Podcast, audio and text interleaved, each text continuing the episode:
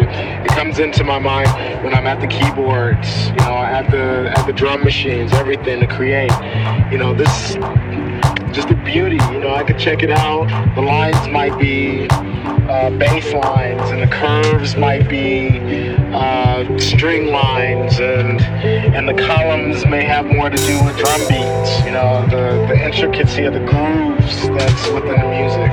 You know, Detroit and its music, no matter whatever music that we do, there's always some type of spirit in it. You know, especially with techno because we're dealing with machines, with synthesizers. Um, we have to put some of ourselves into it. And by ourselves, I'm not just meaning about note values. I'm meaning spirit. I'm meaning heart. I'm talking about, you know, that little that needs to go into to make it powerful,